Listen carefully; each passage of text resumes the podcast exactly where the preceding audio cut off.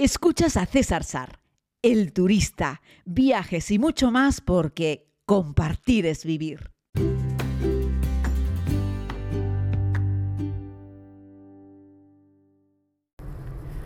Saludos a todos y a todas, querida comunidad. Les hablo desde mi coche con conductor. Estamos saliendo de Delhi rumbo hacia Agra tras el desafortunado momento que pasé ayer y que les relaté en ese vídeo podcast, deciros para quienes no andéis muy duchos en esto que si me escucháis en Spotify, hay veces que cuando pongo la palabra vídeo eh, le dais a play en vuestro reproductor de Spotify, ya sea en el ordenador o sea en el teléfono móvil o en, el, o en la tableta, eh, os fijáis, una vez que le dais a play y empecéis a escuchar, si movéis un poco el dedito, veréis que en la parte de arriba aparece un vídeo, aparece, además se me ve, no solo se me escucha cuando digo que es un vídeo podcast. Y además siempre es un contenido que comparto también en mi canal de YouTube, ahí lo podéis ver en, YouTube barra César Sar. Y ahí comparto contenidos, no solo vídeo podcast, sino también algunos otros reportajes que de vez en cuando publico allí y podemos compartir red también en YouTube. Eh, daros las gracias por todas las muestras de cariño, por todos los mensajes que recibí ayer, que estoy recibiendo hoy, que no son pocos, la verdad.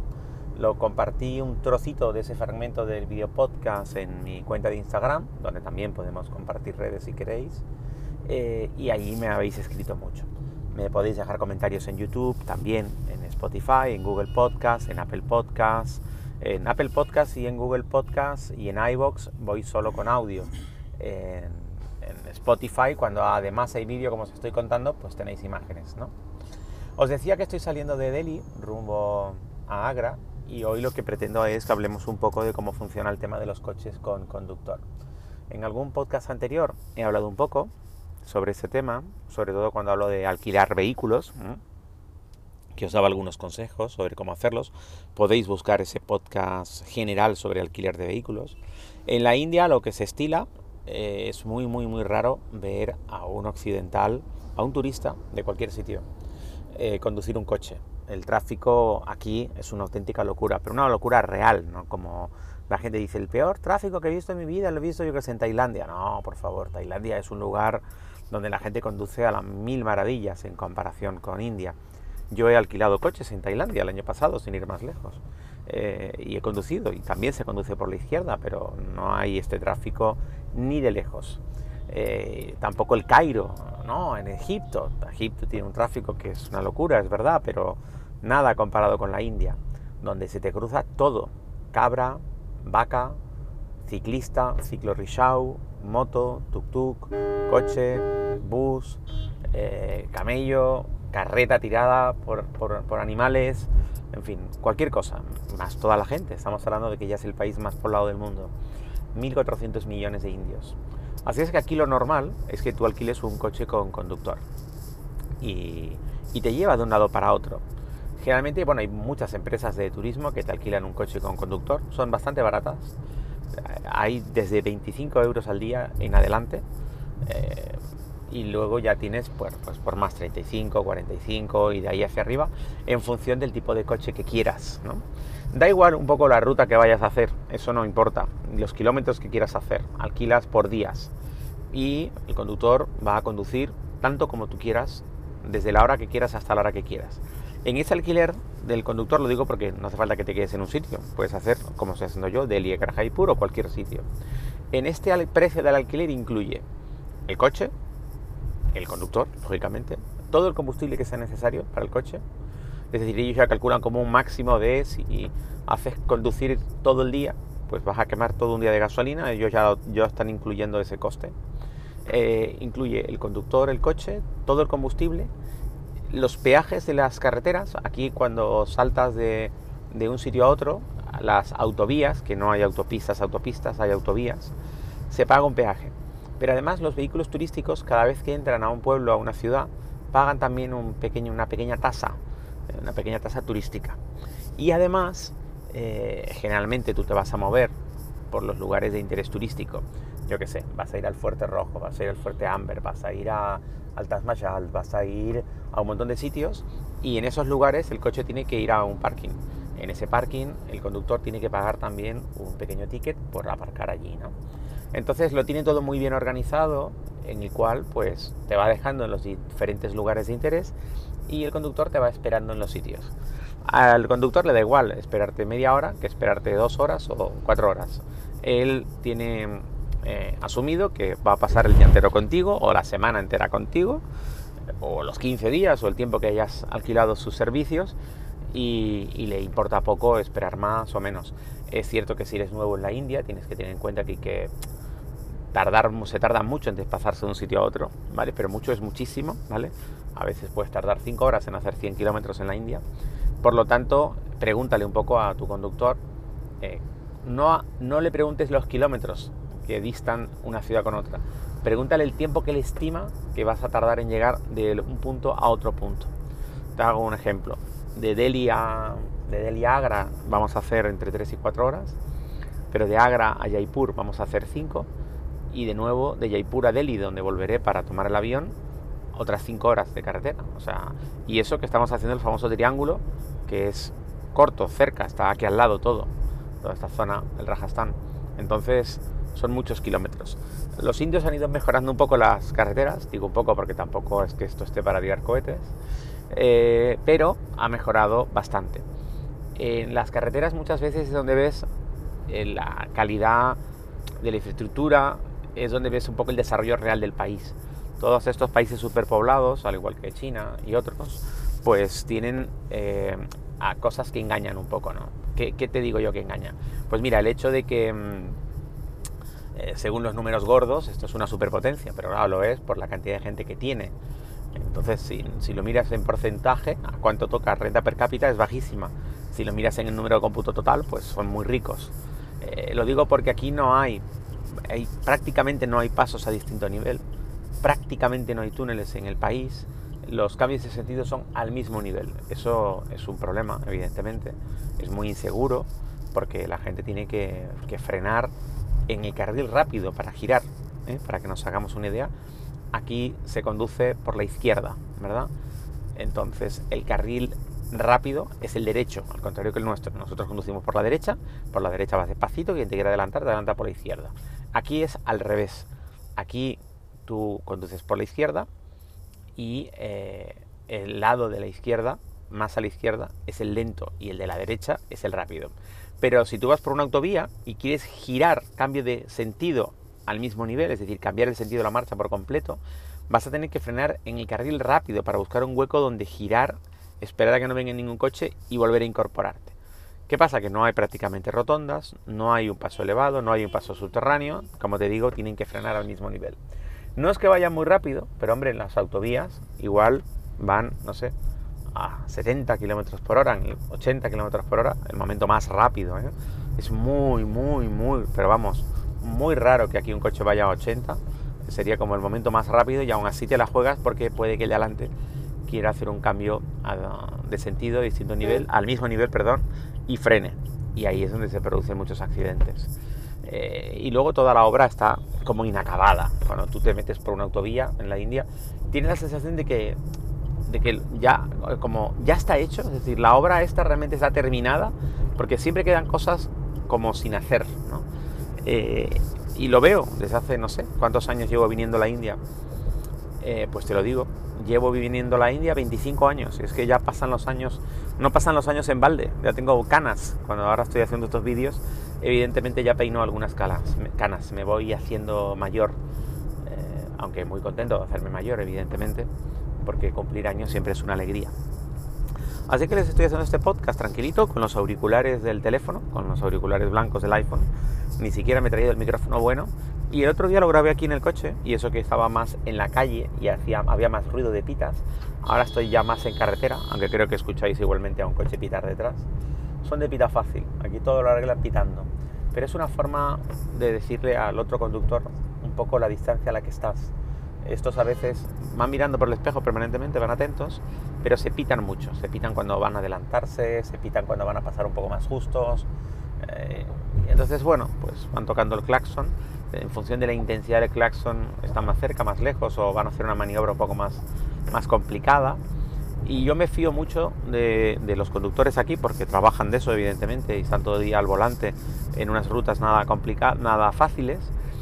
Pero reconozco que estas rutas por carretera me preocupan más. Lo digo porque aquí es donde aumenta la velocidad. Les digo, esta gente no está acostumbrada a ir a más de 60 km por hora y hacen cosas raras cuando conducen. Y aquí es donde se producen los accidentes. En la ciudad hay pequeños toques por alcance, nada, nada preocupante. Y en la ciudad como que todo va fluyendo pero aquí en carretera eh, es donde se pueden producir toques a una, mayor, a una mayor velocidad y donde evidentemente como va más rápido es más fácil, eh, son más difícilmente previsibles. Eh, así es que hay que andarse con ojo. Tú como, como usuario, como pasajero, no puedes hacer absolutamente nada con esto, simplemente puedes quedarte a ver un poco la película. Estoy saliendo de Delhi, como les decía, por esta carretera, no es todavía autovía del todo, aunque vamos por tres carriles y en, el sentido contrario está el punto de entrada a Delhi y hay una, una cola, un embotellamiento espectacular. Evidentemente esta gente tiene los mismos problemas o más de movilidad que tenemos nosotros, porque si bien es cierto que Delhi, perdón, uy, un bostezo, es que como no quiero parar, si bien es cierto que Delhi eh, tiene ya metro, no, no, no está a las afueras de la ciudad, toda la gente que está en el exterior y tiene que entrar, pues se mete en unas colas absolutamente infernales. Eh, el tiempo está plomizo, hay como calima, prácticamente no se ve el horizonte y estamos atravesando este punto de salida de la ciudad un poco más industrial. Está todo repleto de torres de alta tensión, es un sembrado horrible y vamos en un pequeño Scalectric, eh, que ya les digo que no hay muchos, pero aquí en la zona de Delhi y nos vamos cruzando con otros tramos de vías que no sabemos muy bien de dónde los han sacado, pero que están inacabados. Esta es la eterna eh, estampa de, este país que, parece que ha pillado lo peor del feo desarrollo occidental sin mucho orden y se dedican a hacer cosas que luego no terminan y bueno, las carreteras están de aquella manera y de pronto te encuentras un camión pues que volcó y sale mucho en las noticias y se ve también mucho aquí puentes, pequeños puentes que cruzan ríos, ríos más o menos grandes, que colapsan, que de repente pasan tres camiones a la vez y el, el puente colapsa. Entonces luego hay que hacer una vuelta de 80 kilómetros para poder sobrepasar ese punto. O colapsa una parte solo del puente, pongamos que colapsa solo un lado, el lado izquierdo, el lado derecho, y luego quieren ver quiénes son los valientes de, vale, aquello colapsó porque pasó un camión demasiado pesado, pero por la parte que quedó en pie del puente podría pasar un coche, sí, no. Y me ha ocurrido alguna vez de pasar por uno de esos puentes en los que falta la mitad del puente. Y por la otra mitad van pasando los turismos.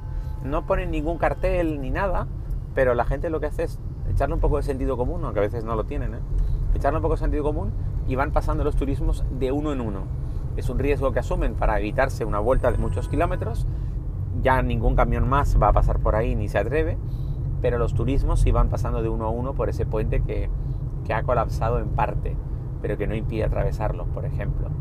Eh, aquí cuando les he contado, cuando un camión vuelca, se queda el conductor al lado del camión, esperando horas o días junto a la mercancía hasta que vengan a buscarlo con otro camión para sacar la mercancía.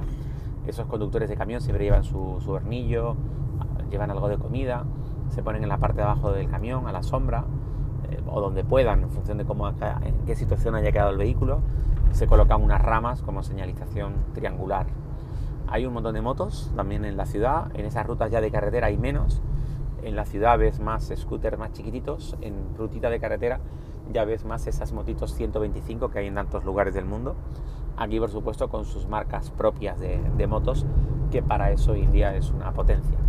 Yo voy en un Suzuki, eh, es un coche muy habitual aquí, hay muchísimos Suzuki. Eh, de hecho, yo creo, eh, creo que los fabrican aquí, que la marca evidentemente es japonesa, pero yo creo que este modelo lo fabrican directamente aquí en, India, porque hay millones, ¿no? han buscado la info, pero hay millones de estos vehículos.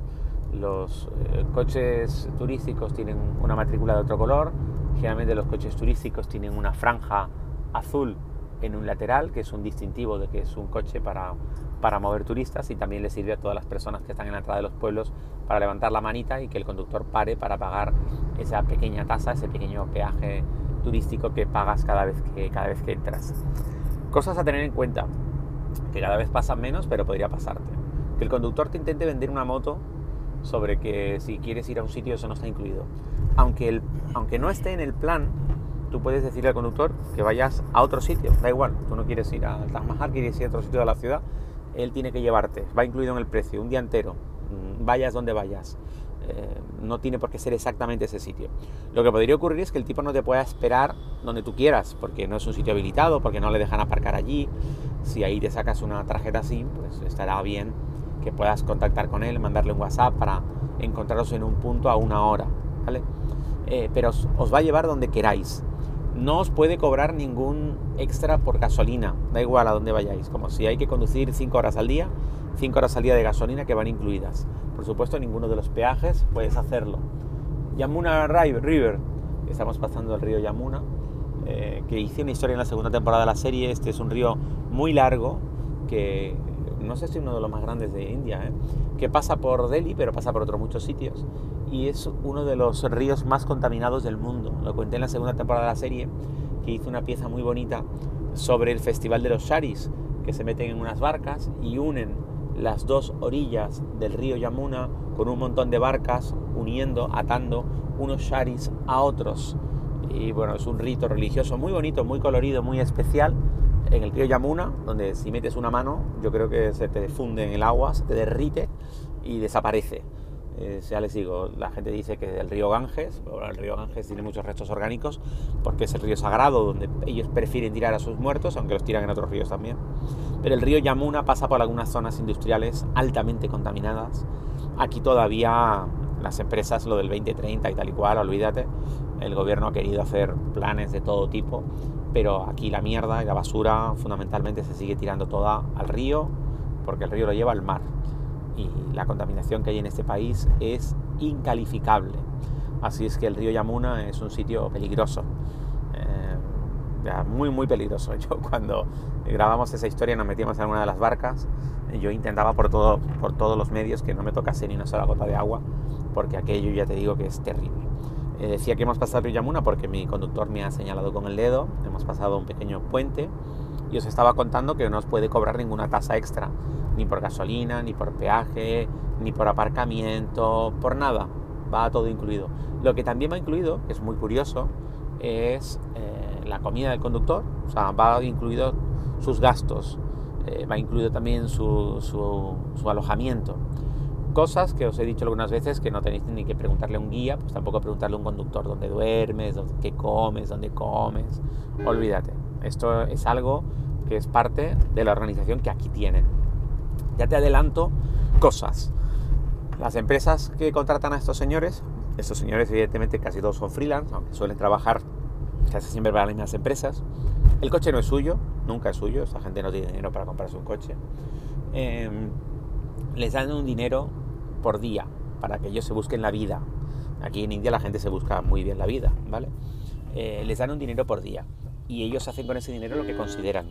Lo digo porque tú dices, ay, es que he detectado o he intuido que alguna de las noches de la ruta mi conductor creo que ha dormido en el coche, en la parte de atrás, ¿no? Eh, ya te vas a ir dando cuenta un poco, ¿no? Sus enseres, en el maletero, hay conductores un poco más eh, hacendosos, otros menos. Y dices, es que yo creo que mi conductor está durmiendo en la parte de atrás del sillón, ¿no? Suelen tener como una toallita, suelen forrar muchas veces los asientos del coche. Eh, bueno, pues lo hace para ahorrarse el dinero del alojamiento. Algunos alojamientos a los que vas tú, por ejemplo, si eres un turista que vas a dormir a un hotel bueno, a un hotel más caro, eh, a un Taj o uno de estos, estos hoteles más, más fijos suelen tener una zona de atrás que son como la zona de las cocheras. Ahí es donde guardan el coche y ahí es donde tienen como unos barracones con unas literas y ahí duermen. En esos casos está muy bien porque ellos ya tienen ahí el alojamiento incluido, no tienen que pagar nada, es como un servicio que da el hotel para los conductores de sus clientes. ¿Por qué? Porque, porque es como un servicio al cliente que el conductor esté cerca, duerma cerca, está durmiendo en la parte de atrás, en un lateral del hotel, en un bajo del hotel, y está bien, duermen ahí como en unas literas, todos los conductores juntos, tienen baños, tal. Eh, yo me he colado una vez, he visto, y hombre, O sea, vamos a ver, ¿eh? es un lugar muy espartano. Pero está bien, porque el tipo duerme cubierto, en un sitio más o menos confortable, tiene ducha, etcétera. Eh, cuando no, cuando estás en una ciudad, pues el tipo vive cerca se va a casa a dormir, pero si tiene que hacer muchos kilómetros o dos horas porque va a las afueras, evidentemente no, no lo va a hacer. Ahora estáis escuchando eh, a mi conductor hablar por el altavoz del teléfono. Y mm, duerme, se va a dormir a casa. Si te quedas como yo en unos hoteles más sencillos, eh, esos hoteles muchas veces no tienen un lugar para dormir el, conductor y ellos se buscan algún alojamiento cercano, pero son alojamientos que vale nada, vale, no sé, pues un euro la noche, una cosa así. Ah, duermen varias personas juntas, también tienen un baño. Y a veces si se quieren ahorrar el dinero, porque dinero lo quieren para ellos, no quieren gastárselo en eso, duermen en el coche. En una ruta de siete días, pues a lo mejor el tipo se quiere ahorrar dos o tres días de pensión, que se lo pagan igual, se lo queda y duerme un par de días en el coche, a lo mejor duerme uno en el coche, otro fuera y así. ¿Vale? Eh, que no te engañen, hace muchos años algunos hoteles te, querían cobrar una tasa por alojamiento del conductor y eso no tiene por qué ser así, eso va incluido, ¿vale? Algunos conductores, como siempre, en todos estos países a veces juegan un poco a la pena, uy, qué pena, tal, eh, mm, eh, no tengo dinero, tal, y bueno, eso ya como tú quieras, mm, pero que sepas que ya va todo incluido. Igual que invitarle a comer al conductor, hombre, pues está bien, sobre todo cuando vas en ruta, por ejemplo, hoy nosotros vamos en ruta, ¿no? Y vamos a llegar allí yo creo que un poco más tarde de la hora de comer. Hombre, si vamos a parar en ruta, eh, comer aquí no vale nada. O sea, nada me refiero, eh, yo estoy un día vamos a hacer un podcast solo de comida, ¿no? Aquí en la India. Pero comes por 3 euros en un restaurante bueno, 3 euros. ¿eh? Un plato de comida bien, en un sitio bonito, confortable, ¿vale? 3, 5 euros ya en un sitio mucho mejor, ¿no? y listo, eso es lo que te va a costar. Entonces ya puedes invitar a tu conductor a comer, por supuesto que sí. Pero él no lo espera, ¿eh? de hecho muchas veces cuando tú estás en el monumento, estos van, se compran algo, comen tal cual, lo verás porque a veces lleva una bolsita en la parte delantera del sillón del copiloto con el resto de comida que le quedó, eh, porque cuando ya te metes en el coche después de la hora de comer, que son las 12, ya el tipo huele un poco más a comida, que yo huele un poco más a curry, el tipo ya comió, ya se buscó la vida y comió. Nosotros somos españoles, comemos un poco más tarde y comemos en restaurante. No hace falta que le invites a comer cada día, él no lo espera, tampoco es necesario cosas guays que les gustan a eso. Hombre, pues yo qué sé, esto es beber agua de bolsa, ¿no? Ni siquiera de botella. Eh, pero yo qué sé, si de vez en cuando le invitas a un refresco, pues los tipos lo agradecen mucho, una Coca-Cola bien fría. Les encantan las papas fritas, eh, las Lays, todo lo que son marcas de fuera les encanta.